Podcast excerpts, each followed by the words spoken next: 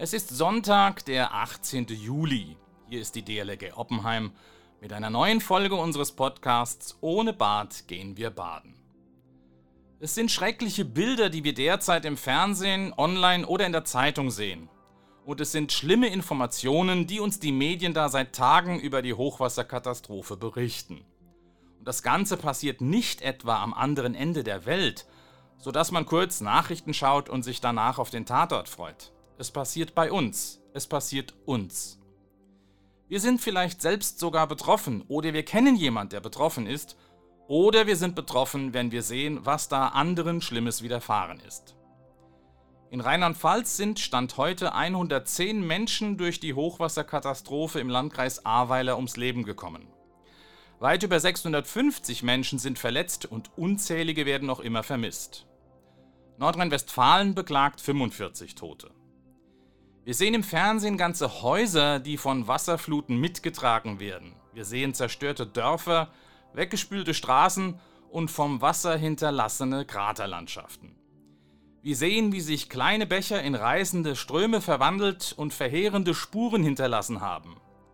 Menschen haben von jetzt auf gleich Haus, Hab und Gut verloren und andere trauern um einen geliebten Menschen, der ums Leben gekommen ist. Wir sehen Bürgermeister, die mit Tränen kämpfen, während sie vor den Kameras der Medien stehen und berichten. Wir sehen Politiker, die sich vor Ort ein Bild machen, mit Betroffenen sprechen. Wir sehen, dass es so schlimm aussieht, wie es tatsächlich ist. Wir sehen, dass wir von einer massiven Katastrophe heimgesucht wurden. Aber wir sehen noch etwas. Wir sehen Helfer. Wir sehen tausende Helfer. Wir sehen zigtausende Helfer. Und das sind wir, Nein, nicht wir von der DLRG oder den anderen Rettungsdiensten, die derzeit im Dauereinsatz sind. Mit wir meine ich uns alle. In Zeiten wie diesen krempeln die Menschen in unserem Land die Ärmel hoch und sagen, was gibt's zu tun? Wo kann ich anpacken? Wie kann ich helfen? Darunter sind natürlich Feuerwehren, THW, DLRG, DRK, ASB, Johanniter, Malteser und andere Hilfsorganisationen, die derzeit in den Schadensgebieten im Einsatz sind. Aber es sind auch tausende Menschen, die einfach so mit anpacken und etwas tun. Da gibt es Leute, die für Einsatzkräfte vor Ort Butterbrote schmieren oder sie mit Getränken versorgen. Ich habe heute auf Facebook ein Foto von einem Landwirt aus Rheinhessen gesehen. Der hat ein riesiges Stromaggregat und hunderte Liter Diesel auf einen Anhänger an seinem Traktor geladen und sich damit auf den Weg nach Bad Neuenahr-Ahrweiler gemacht. Nach dem Motto, ich habe da was, das kann euch helfen. Unzählbar viele Menschen helfen mit Sachspenden und bringen das, was vor Ort gebraucht wird, zu entsprechenden Sammelstellen, damit die, die Hab und Gut verloren haben, mit dem Nötigsten versorgt werden können. Andere spenden Geld und große Firmen tun das ebenfalls. So hat Böhringer Ingelheim, um nur ein Beispiel zu nennen, bereits eine Million Euro für die akute Hochwasserhilfe zur Verfügung gestellt. In Zeiten wie diesen bewährt sich das Solidaritätsprinzip nach dem Motto, man hilft wo und wie man kann und weil man es kann, und wenn man eines Tages mal Selbsthilfe braucht, helfen andere in gleicher Weise. Und eine wesentliche Säule dieses Solidaritätsprinzips und unserer Gesellschaft in diesem Land ist das ehrenamtliche Engagement. Ich habe gelesen, dass alleine in Nordrhein-Westfalen über 22.000 Helfer im Hochwassereinsatz sind.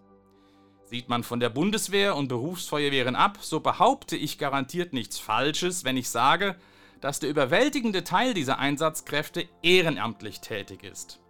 Also Menschen wie du und ich, die sich freiwillig und unentgeltlich bei den freiwilligen Feuerwehren, den Sanitätsdiensten, dem THW und eben auch bei der DLRG engagieren. Die DLRG Bundesebene meldete am Donnerstag, ich zitiere, am Donnerstag, 15.07., ist die Deutsche Lebensrettungsgesellschaft bereits mit rund 840 ehrenamtlichen Helfern in den von Unwettern und Überschwemmungen betroffenen Gebieten in Nordrhein-Westfalen und Rheinland-Pfalz im Einsatz gewesen. Auch von uns, der DLRG Oppenheim, waren am Donnerstag Einsatzkräfte in der Eifel im Einsatz. So haben wir einen Bootstrupp mit vier Mann Besatzung nach Schweich geschickt und eine Strömungsretterin aus unserer Ortsgruppe war mit dem Strömungsrettertrupp des DLRG-Bezirkes Rheinhessen ebenfalls dort in der Region im Einsatz. Die insgesamt 160 DLRG-Helfer aus dem DLRG-Landesverband Rheinland-Pfalz wurden von 60 DLRGlern aus dem Nachbarlandesverband Saarland unterstützt. All das gelingt nur dank des ehrenamtlichen Engagements. Rettungskräfte, egal welcher Organisation, die im Alarmfall auf der Arbeit oder auch daheim augenblicklich alles stehen und liegen lassen und losfahren, um anderen zu helfen. Doch dort hört ehrenamtliches Engagement ja längst nicht auf. Es zieht sich wie ein roter Faden durch unsere Gesellschaft. Da wäre der Fußballfan, der einen Trainerschein macht und dann die Kinder im örtlichen Fußballverein trainiert. Menschen, die sich in Alten- und Pflegeheimen um die Freizeitgestaltung der Bewohner kümmern, um festangestellte Pflegekräfte zu entlasten. Menschen, die sich ehrenamtlich um Kultur und Brauchtum kümmern oder beispielsweise als Fremdenführer Touristen ihre Heimat oder die Attraktionen der Region zeigen. Auch die Kirchen leben von ehrenamtlich tätigen Menschen, die dort beispielsweise karitativ tätig sind. Ich könnte hier sicher noch viele Beispiele nennen. Es dürfte aber, glaube ich, längst deutlich geworden sein. Ohne freiwilliges und ehrenamtliches Engagement würde unsere Gesellschaft nicht funktionieren. Ohne Ehrenamt wäre das, was wir derzeit an Hilfe in den vom Hochwasser heimgesuchten Regionen sehen, nicht möglich. Ohne Ehrenamt wäre unglaublich vieles hierzulande einfach nicht möglich, nicht machbar. Und wenn du dieser Aussage zustimmst und dich fragst, was du selbst tun kannst, dann lautet die ganz einfache Antwort, mach mit. Mach bei uns der DLRG mit. Geh zur Feuerwehr, den Sanitätsdiensten oder dem THW. Oder zum Sportverein, zum Kultur- und Brauchtumsverein, zu den Kirchen oder auch zu den politischen Parteien oder zu welcher Art von Verein, Organisation oder Einrichtung auch immer, deren Thema dich interessiert und sag, hey, hier bin ich. Was kann ich tun? Wie kann ich mich einbringen? Ein festes oder dauerhaftes Engagement ist nicht so dein Ding, kein Problem, denn du kannst dich auch projektbasiert ehrenamtlich engagieren.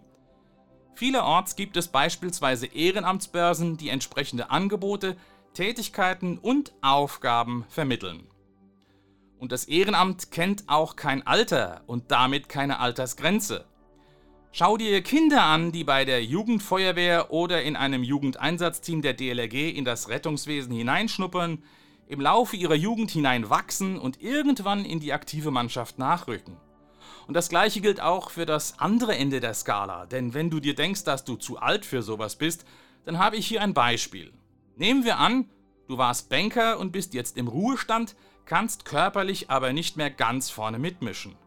Dann bring dein Fachwissen im Bereich Finanzen doch als Kassenwart in einem Verein ein. Und das Ehrenamt kennt auch keine Zeitvorgaben ob du nur ein bisschen Zeit hast oder richtig viel. Es gibt so viel, was man tun kann. Okay, ich will für heute zum Schluss kommen. So schlimm die Bilder sind, die wir derzeit in den Medien aus den von der Hochwasserkatastrophe betroffenen Regionen sehen, diese Bilder machen aber auch irgendwie Hoffnung. Denn diese Bilder zeigen auch das, was ich hier schon gesagt habe. In Zeiten wie diesen krempeln Menschen in unserem Land die Ärmel hoch und sagen, was gibt es zu tun? Wo kann ich anpacken? Wie kann ich helfen? In diesem Sinne, euch allen noch einen schönen Sonntag.